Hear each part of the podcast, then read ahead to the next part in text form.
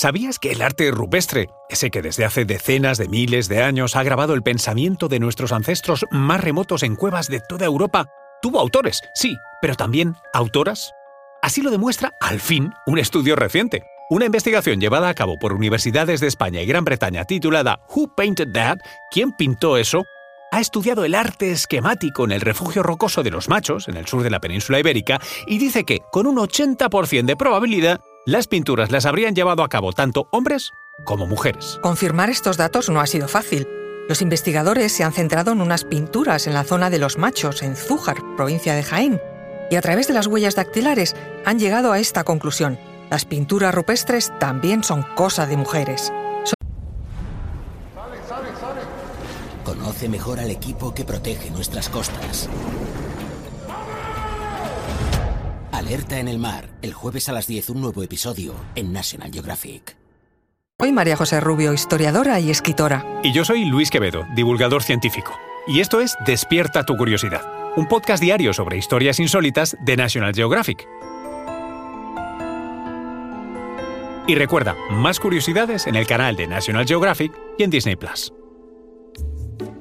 Afortunadamente, el panel de pinturas estudiado estaba casi completo, lo que ha permitido comparar 546 huellas pertenecientes a dos individuos para estudiar sus probables edades y sexos. Et voilà, el estudio concluye que las huellas estudiadas y por tanto la autoría de las pinturas pertenece a un hombre de unos 36 años y a una mujer más bien de edad adolescente. Este estudio abre nuevas vías hasta ahora no confirmadas. Aprovechando este gran descubrimiento se ha abierto un nuevo debate y te lo vamos a contar. Sobre todo se trata de romper los tópicos y los mitos sobre el papel de la mujer en la prehistoria. Comenzamos con el primero. La caza era solo cuestión de hombres. Error.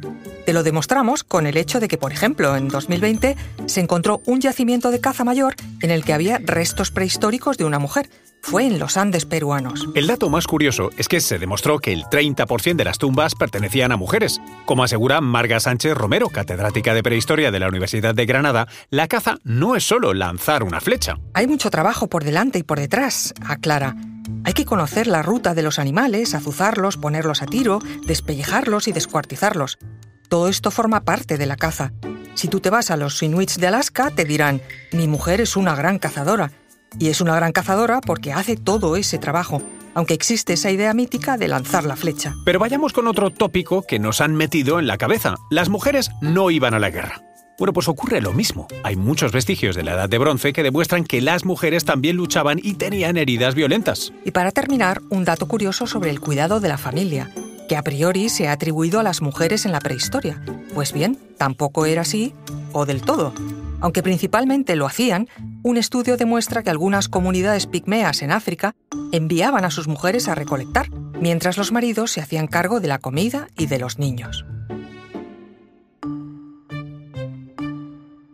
Disfruta de más contenido sobre este tema en el documental Mujeres Prehistóricas, estreno el 8 de marzo en el canal National Geographic.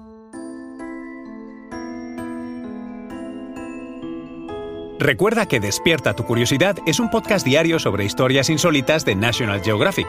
Disfruta de más curiosidades en el canal de National Geographic y en Disney Plus. No olvides suscribirte al podcast y darle al like si has disfrutado con nuestras historias.